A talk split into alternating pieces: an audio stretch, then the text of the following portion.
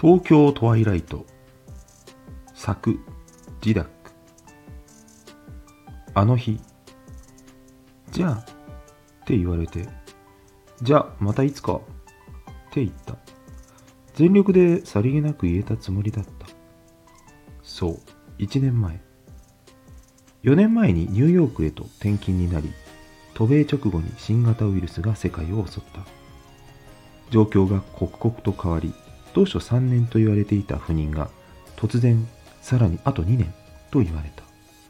それが1年前。東京にいる彼女と週に一度テレビ電話で話す。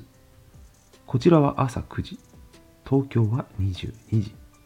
2人でコーヒーを飲みながら。その頃彼女は30歳の誕生日を迎えた。おめでとう。って言いながらも期間が伸びたことをどう伝えればいいのか。分からずにいた。2人の将来について決めきれないまま彼女を縛ってしまっていいのか。モニター越しにしか存在しない概念のような僕が。そう思うと何かぎこちなくなってそれでもさらにもっとぎこちない空気になって彼女も考えていたのだろう。自分の年齢を。先の見えない世界を。何一つ共有できないもどかしさを。あの日久しぶりに顔が見れて嬉しくてああ僕は彼女が好きだなって思った。だからさよならって言えなかった。そして相変わらず僕はコーヒーと向き合っている。ちょっと前にブルックリンに越して素敵なロースタリーを見つけた。豊かな苦さのオリジナルブレンドが最高でああこれを飲みながら話したいと。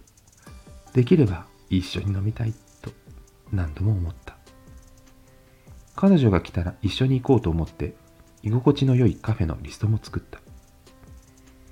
じゃあまたいつか。って言ったのは僕なのに。とにかくウイルスに振り回されっぱなしだ。また状況が変わった。彼女の方も変わっただろうか。もういるのかな。コーヒーを一緒に飲む人が。今アナウンスが聞こえてきた。着陸態勢に入るため高度を下げると。ニューヨークで一番人気のロースタリーの豆を買った。会社と両親と友人とそして彼女に。空港の待合室でふと手にした雑誌でそのショップが日本に最近進出したことを知った。そういうことだね。はっきりしない。決まらない。窓から下を見る。だんだん街並みが認識できるようになってきた。夕暮れに染まる東京。スカイツリーが見える。突然の事例だった。あともう2年が急に早まり東京に戻ることになった。35歳の僕は気持ちの収まるところを見つけられないまま羽田に着こうとしている。このショップなら日本にもあるのに。そう笑ってもらえるだけでいい。会えないだろうか。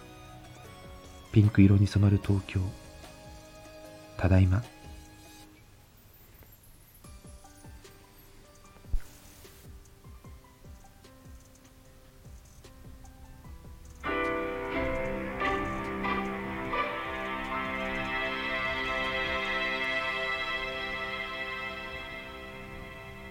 はい、ジダックさんのストーリー読ませていただきました。これ気になったのがですね、このお話の前のね、対になる相手側の女性のお話、22時のコーヒーというのが先にあって、その反対側にいる彼のことを後から書いたと。そのストーリーを聞いて逆に私ね、こっちの彼の方から先に読んでみたいと思ったんです。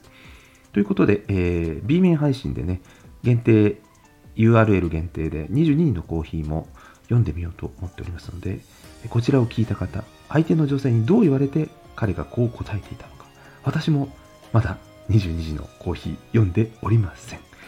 どんな状況だったのか想像しながら22時のコーヒー読むのを楽しみにしております。ということで、次は22時のコーヒーに行きたいと思います。お聴きくださりありがとうございました。